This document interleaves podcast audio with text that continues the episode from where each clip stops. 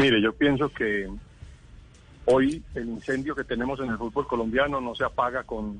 colocándole cercanos cisternas llenas de gasolina, que es lo que pueden estar haciendo algunos clubes grandes, importantes del país, que tuvieron la historia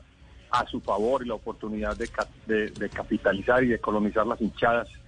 eh, cuestión que nosotros no tenemos hoy a nuestro favor, infortunadamente como equipos nuevos, jóvenes, algunos de ellos que nos ganamos nuestro derecho a ser socios tipo A, que pagamos por ese derecho y que cumplimos con todos los lineamientos trazados desde el año 91, cuando se creó la primera Copa con Casa para el ascenso, no, no, por, no porque se quisiera, sino porque era una orden de FIFA,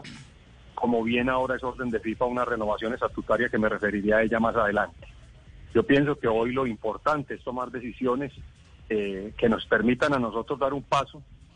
eh, hacia adelante, que encontremos consenso, que busquemos soluciones conjuntas y hoy infortunadamente pues para nadie es un secreto que la decisión más importante que esperamos se tome es eh, que dé un paso al costado del actual presidente. me duele porque es mi amigo, porque como dicen algunos y nos señalan algunos al grupo, en el que, digamos, he estado participando activamente porque es un grupo propositivo, es un grupo estudioso, es un grupo juicioso, es un grupo de, directivos que llevan muchos años en esto y que tratan de que la industria se blinde de la mejor manera. A mí me duele profundamente cuando escucho que, nos tratan de, que somos el grupo opositor, de que, de que nosotros eh, todo lo que queremos es atrofiar y, y digamos, dañar el desarrollo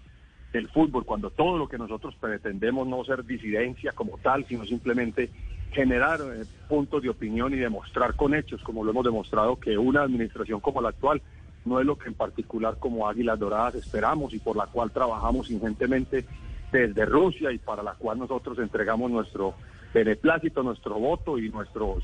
digamos, humildes comentarios a colegas que se sumaron a esa causa en ese momento. Hoy no es oportuno hablar de ningún candidato. En buena hora que nosotros atendiéramos lo que está proponiendo la FIFA,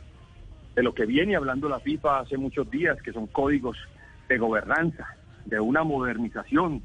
eh, a partir de las directrices implementadas por el presidente Infantino. Ese es el camino que debe adoptar nuestro fútbol para, para modernizarnos y para que la transparencia aflore de nosotros, que es lo que la sociedad demanda.